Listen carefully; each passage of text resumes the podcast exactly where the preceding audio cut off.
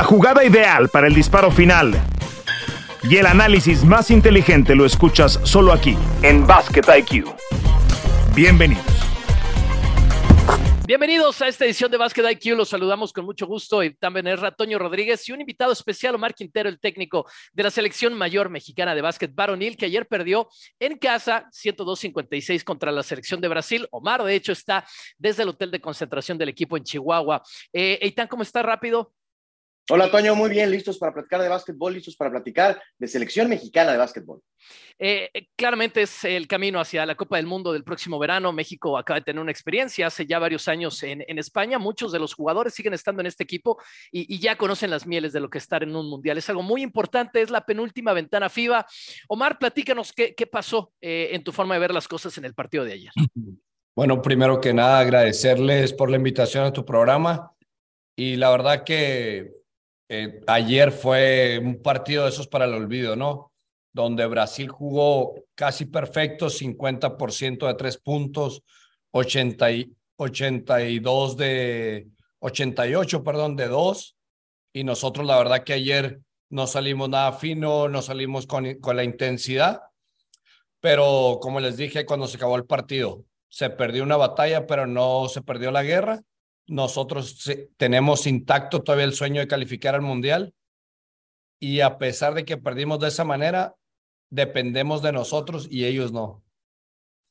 El tema está, Omar, en, en, tratar de sacar conclusiones. No han pasado ni 24 horas de, de, un juego como el de ayer, pero explícanos un poco eh, México y baile gana en, la ventana anterior a Brasil en Brasil, después de haber perdido en casa contra Colombia. Y eso obviamente catapultó en los ánimos del equipo, las expectativas eh, hacia la Copa del Mundo. ¿Qué, cambia del partido en Brasil que ganó México al partido que ahora pierde, pierde contra el mismo rival? No, te digo, ayer la verdad que es el peor partido que hemos tenido en la eliminatoria de principio a fin, este, pero la verdad que habíamos jugado perfecto, ¿no? Contra Uruguay, eh, los dejamos en 60 puntos, una defensa increíble, ofensivamente fluyó todo. Y el día de ayer, o sea, la descripción es, es el día malo, el que todos los equipos tienen y nosotros no lo habíamos tenido. Entonces, lamentablemente pasó aquí en el último partido en casa, doloroso perder de esa manera contra Brasil, pero también no dejamos de, es un top ten, ¿no? Es un top ten. Brasil tiene jugadores eh, que están en Europa, que han estado en la NBA, este, y nosotros estamos en ese cambio generacional. Es un proceso, seguimos trabajando y te digo, nosotros ganando en Colombia, en Uruguay, estamos clasificados 100%. Eitan. Omar, ¿qué significaría para ti, para el proyecto, para selección mexicana conseguir este boleto al Mundial? O mucho, ¿no? Un cambio, este, la credibilidad de que sigan a él respetando el proyecto, porque soy el coach de la selección nacional, pero también el director de selecciones nacionales, varonil y femenil, y estamos construyendo desde abajo, porque, como bien dicen, todavía hay jugadores que estuvieron en el 2014 en el Mundial, y eso es porque no han salido, nunca hubo un cambio generacional, nunca dejaron una laguna de 18 años y ahorita es donde realmente estamos eh, dándole la oportunidad a los jóvenes como Gael Bonilla, Santiago Ochoa, Víctor Valdés, Diego Willis, Moisés Andreassi. Y, y todo el mundo dice, es que no tiene experiencia, es como en un trabajo, ¿no? Si nunca te dan la oportunidad, pues nunca lo vas a tener, no es como que la puedas comprar. Entonces, eso es lo que estamos formando, estamos un cambio de mentalidad y la verdad, este, te digo, lo más importante, y les dije, quiero que se en el día de hoy de aquí. Obviamente es una eh, derrota dolorosa, pero que nuestro sueño está intacto. Olvídense del marcador. Hay que pensar, el, yo les digo, next play, ahora next game. El próximo juego es el más importante y ganando dos juegos, estamos en el mundial y no dependemos de algún, alguna combinación o un resultado extra, ¿no? Seguro. Ahora, Omar, eh, en relación al proyecto de selecciones nacionales, sabemos que hace varios años había situaciones que han complicado que selección mexicana de básquetbol, pues eh, que se hagan las cosas de la manera correcta. ¿Qué cambios has hecho tú? ¿Cómo están las cosas en federación? ¿Y cuándo crees tú en este plan que has trazado como director de selecciones nacionales para que las cosas estén como tú quisieras ordenadas en la federación y en selecciones nacionales, no nada más en la mayor, sino femenil, varonil y diferentes categorías? Fíjate que gracias a Dios desde hace ya un año que estoy de director de selecciones nacionales, este, he, podido ir cuadrando cosas junto con el presidente de MEVA, Modesto Robledo. La verdad que estamos haciendo buena sinergia y también un patrocinador que tenemos, ¿no? Que ha sido muy importante y es el que le ha dado la estabilidad al proyecto, que es Carlos Lazo. Y creo que cuando está la iniciativa privada, está el tema deportivo bien y está la federación de ese deporte, eh, es lo que necesitan, ¿no? Esos tres enlaces. Entonces creo que le estamos dando un cambio y no solamente en la varonil, sino en la femenil. También estamos eh, buscando que se tengan las mismas condiciones que tienen los hombres, las mujeres. Entonces creo que es algo importante que no había pasado. También se consiguió un pase al Campeonato del Mundo en la U17, donde se obtuvo la medalla de bronce que México nunca había estado en un podio en esa categoría y se consiguió. Entonces, te digo, vamos poco a poco, pero vamos dando pasos firmes. FIBA, FIBA América se entrega siete pases a la Copa del Mundo del próximo año, que además es, es, una Copa del Mundo bien distinta. Va a ser en Japón, en Filipinas y en Indonesia. Siete lugares eh, para dos equipos en esta segunda fase de la clasificación. Hay dos grupos de, de seis, para dar contexto para la gente que no lo tenga claro. Dos grupos de seis, los primeros tres de cada grupo van a ir a la Copa del Mundo, más un cuarto lugar, pero el mejor cuarto lugar de los dos grupos en general, que en este momento tiene el grupo A, donde está Argentina. Argentina está en ese, en ese cuarto lugar. México está en su grupo, ahora mismo por arriba de las elecciones que va a enfrentar en la última ventana de visitante de Colombia y de Uruguay. Explícanos un poco los números, Omar, de, de cómo están las matemáticas para que, como nos has dicho, México con dos victorias no depende de nadie más. Pues mira, nosotros ganando los dos partidos nos ponemos con 8, 8 y 4. El mejor, el mejor escenario de Puerto Rico este, sería 7 y 5, ¿no? Nosotros pensando, si Puerto Rico pierde en Brasil, eh, 7-5. Si Puerto Rico gana en Brasil, se pondría, puede ser 8-4 si ganan en Colombia, ¿no? Más o menos haciendo los números que creemos, y después Brasil tiene que jugar contra Estados Unidos. Entonces te digo, hay muchas combinaciones todavía. Lo que sí es que ya en los empates y todo, nosotros ganando los dos partidos con el 8-4, estamos calificados ya sea en, en, segundo o en tercer lugar a la Copa del Mundo directamente. Sí, eso es, es, increíble, tener esa posibilidad a tu favor. Al final del día te lo tienes que ganar, en cancha nadie te va a regalar nada a este nivel y te lo tienes que ganar de visitante, pero cuando tienes la motivación de que dependes de ti mismo, creo que el escenario cambia muchísimo y es algo que esta selección se ha ganado. Se ha ganado a lo largo de, los partidos, ha sido un camino muy largo. Eh, ¿Cómo dirías, Omar, que, o cuáles dirías que han sido los principales aprendizajes en el camino hacia el próximo Mundial. México va o no va a ir al Mundial, pero seguramente este grupo ha aprendido mucho. yo creo que hemos trabajado muy bien durante un año y durante los jugadores es el cambio de mentalidad. Este, antes, eh, cuando recién llegué, era que fuimos al preolímpico, vamos a jugar contra Rusia, Alemania y los mirábamos inalcanzables, ¿no? Le jugamos de tú a tú a Alemania, que estuvo en los en semifinales en el campeonato y después este, le ganamos a Rusia, número 9 del mundo. Después eh, empezamos el camino al mundial aquí en Chihuahua y nos toca Puerto Rico y Estados Unidos, ¿no? Y se miraba un poquito costa abajo porque llega el retiro de Gustavo Ayón, este Paco Cruz no, no, no podía venir, Jorge Gutiérrez no podía venir y entonces era como, pues estas tres jugadores claves no van a estar.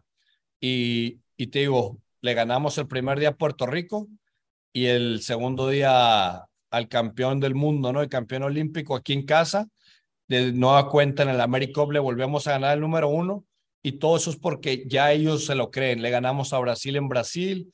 Entonces, hemos ido cambiando ese tema y sobre todo los veteranos han acogido muy bien a los jóvenes y los han llevado por el buen camino. Omar, ahora que ha empezado a participar una franquicia de la G League en eh, la Ciudad de México, que Capitanes tiene presencia. Ayer escuchaba de medios estadounidenses inclusive que hay un interés real por la NBA de eh, potenciar lo que es el mercado mexicano. ¿Hay alguna manera que ustedes, como federación, como selección mexicana, se apoyen de eso? No porque haga falta el gusto o la, o la afición por el básquetbol, sabemos que es un deporte, es el deporte que más se practica en el país, pero ¿Crees que pueda servir de algo para darle un empuje a lo que tú estás haciendo con selecciones nacionales? Yo creo que va a ayudar muchísimo, ¿no? Es un proyecto muy grande y que, que hay un equipo ya de G en México es increíble y ojalá se pueda hacer la expansión, ¿no? Porque yo creo que lo van a ver México como una, una gran ciudad de oportunidad y sobre todo pues es la motivación, ¿no? Que nuestros jóvenes van a estar viendo, pero de cerca a esos jugadores, viendo cómo y que lo tienen ahí, ¿no? Que van a tener una oportunidad cerca como la está teniendo Moisés y Orlando el, el día de hoy. Pero, te digo, tienen que seguir trabajando, como lo dicen ustedes, no, nadie va a regalar nada, todo el mundo se lo tiene que ganar, pero pues los caminos cada vez eh, se, se acortan más y es mucho más fácil, van a tener la visibilidad, están los scouts, están los coaches, es mucho más fácil ir a hacer un tryout aquí que ir a Estados Unidos entonces, si algún jugador en la selección lo hace muy bien, seguramente va a recibir alguna invitación o un llamado, ¿no?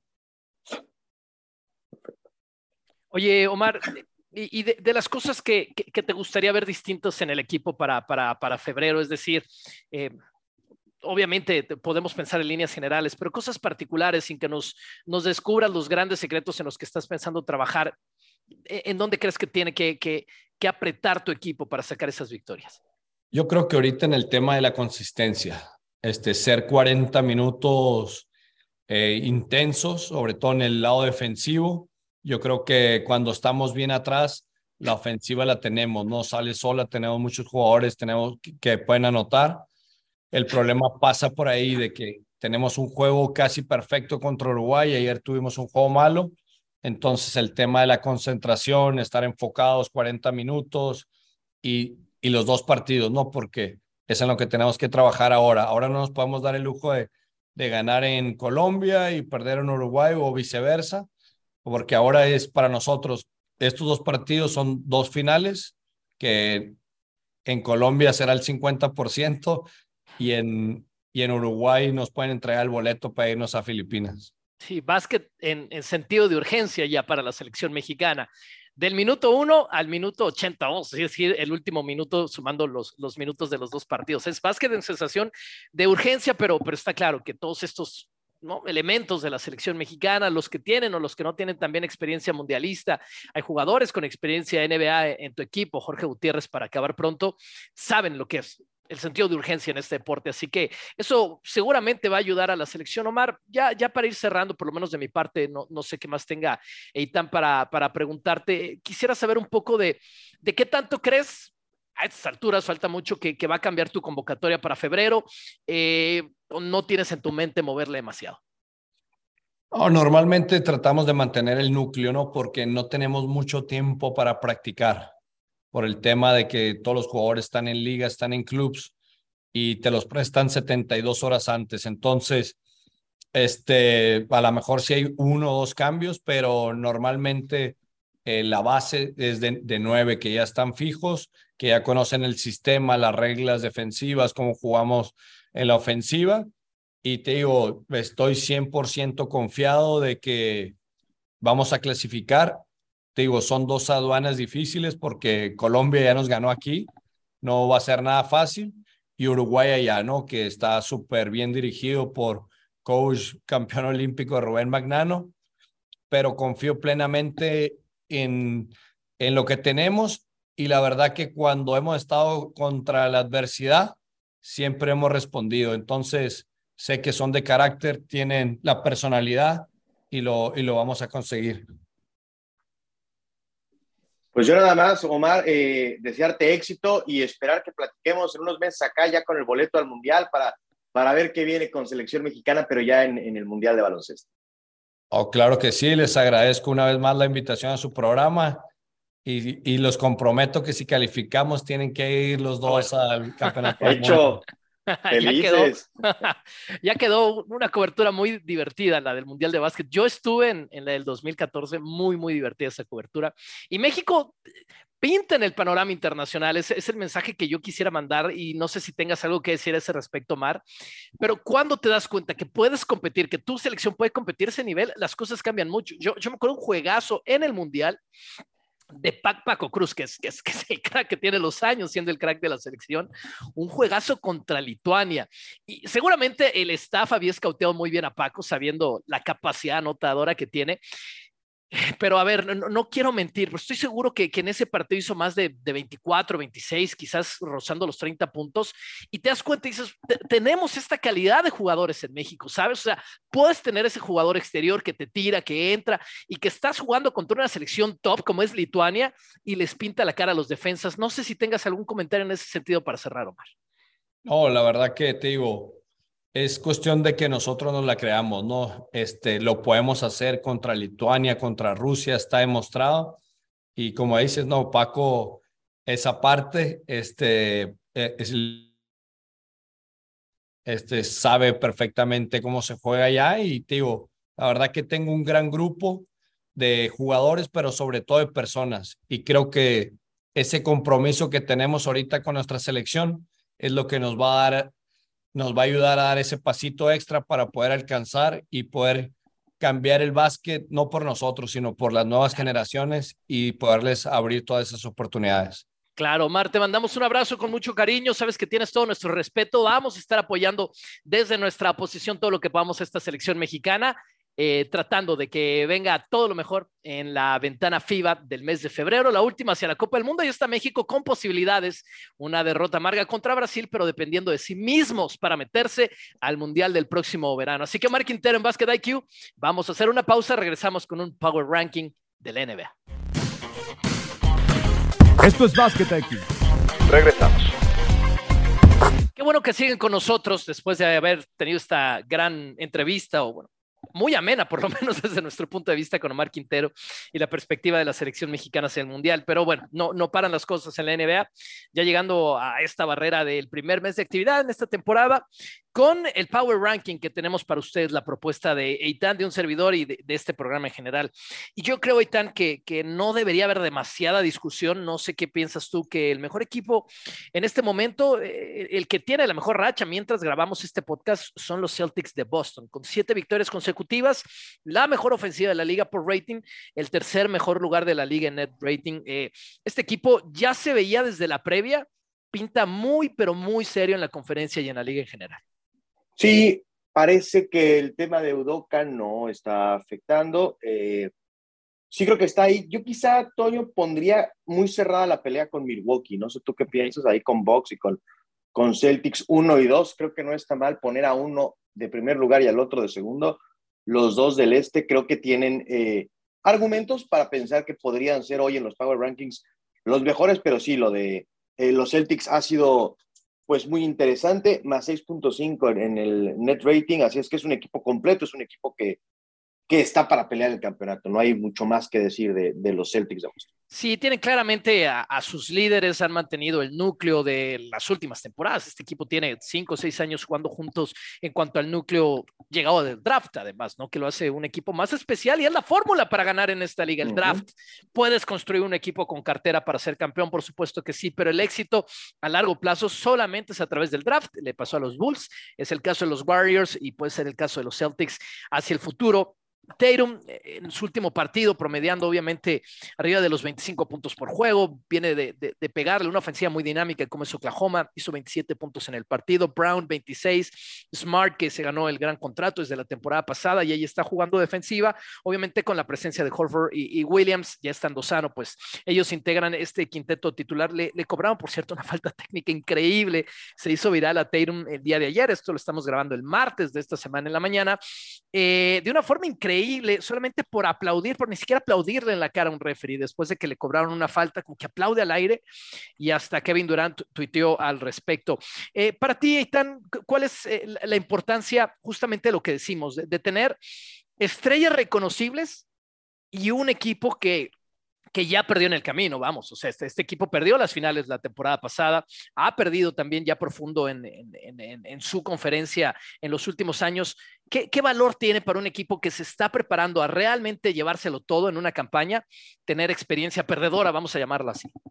Yo, yo creo que es muy importante, Toño. Soy de esos que cree que en este dicho que pues hay que aprender a ganar y a veces eso significa perder en instancias importantes. Eh, que los líderes del equipo sepan lo que hay que hacer, que hayan pasado tragos amargos. Es muy difícil pensar, creo que no hay, de bote pronto no se me viene a la cabeza nadie que haya llegado y haya dominado en la liga, ¿no? Desde los ejemplos, no me refiero a lo individual, ¿no? Sino desde que su primero o segundo año sea campeón con un equipo, eh, pero creo que los Celtics han pasado esos tragos amargos, han crecido, como dices, como equipo gracias a, a la construcción de un roster interno, no a la construcción de, de dos o tres superestrellas y luego a ver con quién más nos juntamos.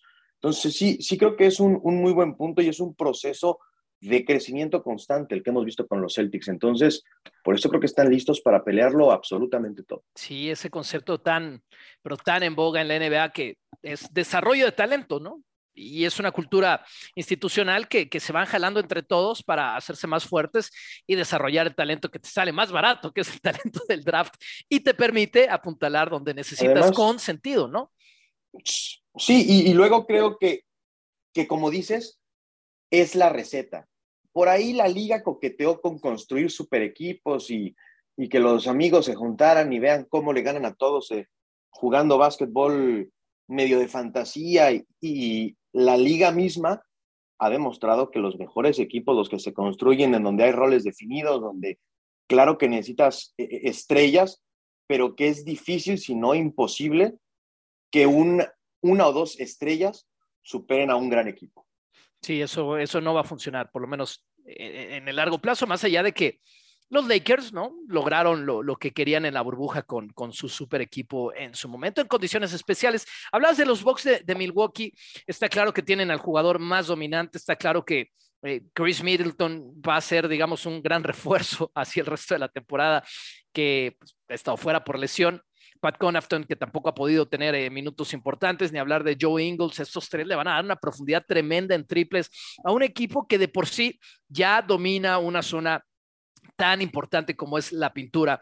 Eh, ¿Tú eh, en qué punto le crees a estos boxes, es decir, como para volver a ser campeones y tan estas alturas de la temporada?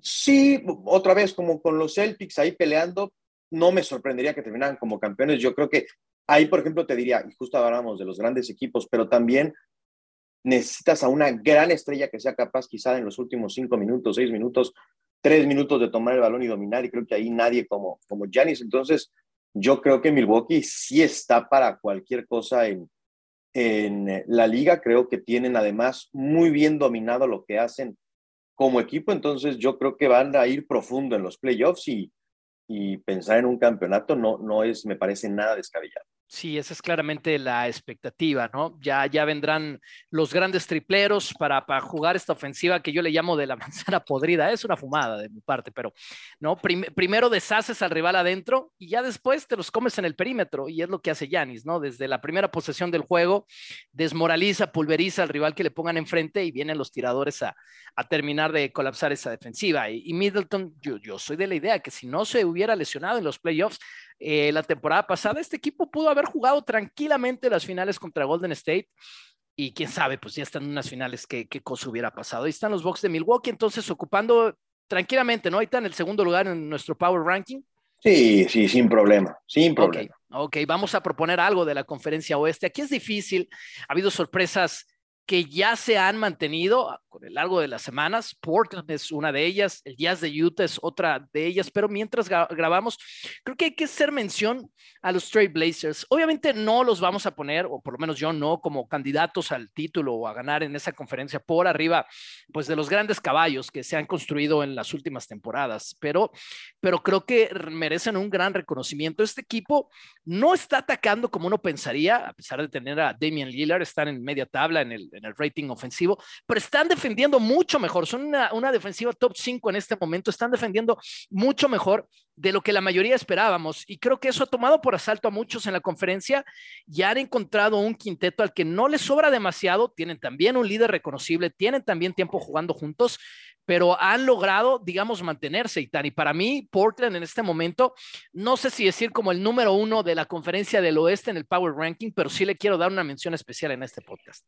Lo han hecho muy bien en este arranque y algo bien interesante, Toño, que han jugado muchos minutos y muchos buenos minutos sin Damian Lillard. Y eso no es cosa menor porque es esa cara visible, es ese líder, es ese jugador especial que tienen los Blazers y sin él han hecho cosas bien interesantes. Entonces ha sido un gran arranque, creo que lo de Anthony Simmons y Jeremy Grant hay que destacarlo. Portland ha empezado bien, no sé si lo puedan eh, mantener ahí, es una plática diferente, pero sí creo que es un equipo que de entrada ha sido de las gratas sorpresas en este arranque de temporada. Sí, juegan como equipo, defienden como equipo, se comunican, obviamente tienen el tamaño.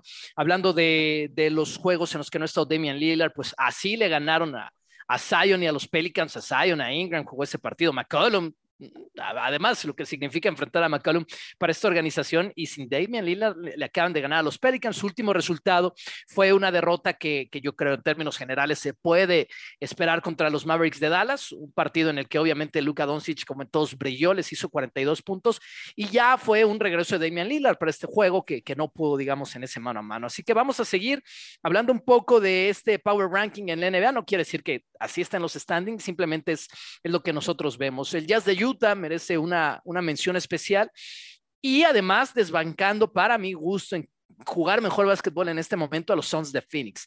Eh, el Jazz es un caso un poco parecido al de los Stray Blazers, que ha mantenido, digamos, su estatus de, sorpresivo eh, en el comienzo de esta temporada, después de que hubo un éxodo, ¿no? Este equipo está destinado al tanking, al arranque de, de, la campaña, cuando Gobert anuncia que se va, después lo de Mitchell, que ha estado gran arranque de temporada con los Caps, pero este yo tampoco lo vi venir, Eitan, y creo que ya merecen estar en un, pues yo no sé si, si top 3, pero no me asusto si decimos top 3 del Power Ranking de la Conferencia del Oeste.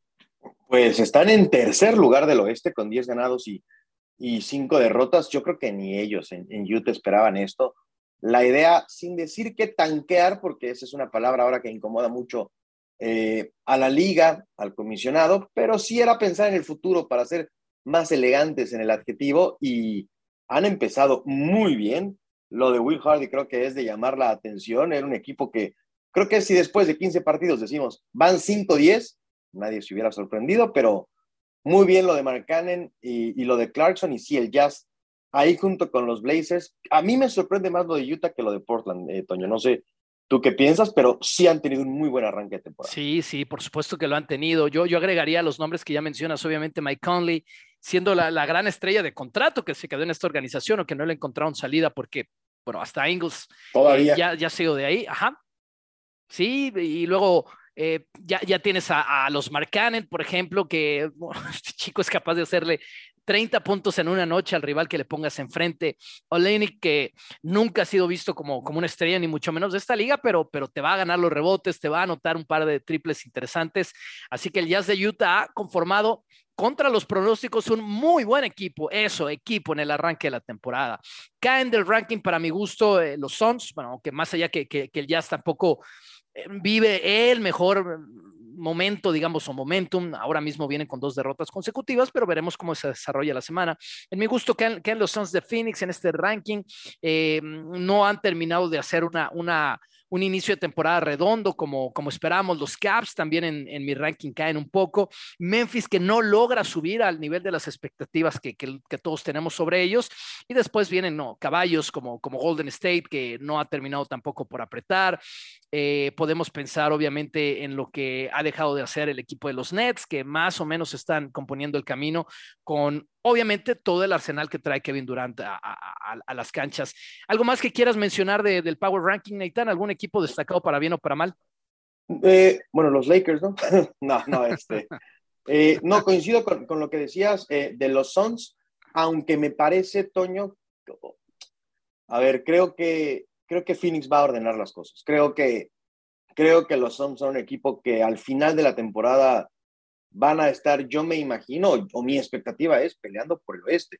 Pero sí es cierto que ha sido, a diferencia, por ejemplo, de Portland y de Utah, de que destacábamos en el oeste, un arranque lento. Ni qué decir también lo de, lo de Golden State, ¿no? Que también creo que, que está sorprendiendo, pero para mal lo de Stephen Curry y compañía. Claro, claro, a, ellos los podemos esperar un poco más tarde en la temporada, a ver qué, qué, tanto desarrollan o se quedan en el camino. Una cosa a destacar de parte de los Grizzlies para mí, que, que sigo pensando que, que es un equipo que, que va a llegar por lo menos, pero por lo menos a segunda ronda en esta postemporada, cuando han tenido, mientras grabamos este podcast, ¿verdad? Que están con esa marca ganadora de 9 y 5, cuando han tenido su alineación estelar, están con 7 y 0 esta campaña. Lo que pasa es que Steven Adams no ha sido elegible en buena parte de este arranque, pero cuando han estado las cinco, digamos, eh, no estrellas, pero los, los cinco estelares de esa alineación, el equipo va con marca de 7 y 0, así que en la medida, por lo menos eso nos dicen los números, en la que se mantengan sanos, este equipo de Memphis va a subir en el Power Ranking. Pues con esto estamos llegando al fin, Eitan. Eh, un abrazo, algo más que quieras comentar antes de la salida. No, todo listo y pendientes de nuestras transmisiones todas las semanas, mucha NBA en las diferentes plataformas de ESPN. Ya comenzó la temporada de nuestras transmisiones de la NCAA, obviamente estamos a full con la G League, así que si de básquet se trata, están cubiertos. Les mandamos un abrazo y también el Ratoño Rodríguez en Básquet IQ. Suena la chicharra y el fuego se apaga en la duela. Nos escuchamos en una próxima emisión de Básquet IQ.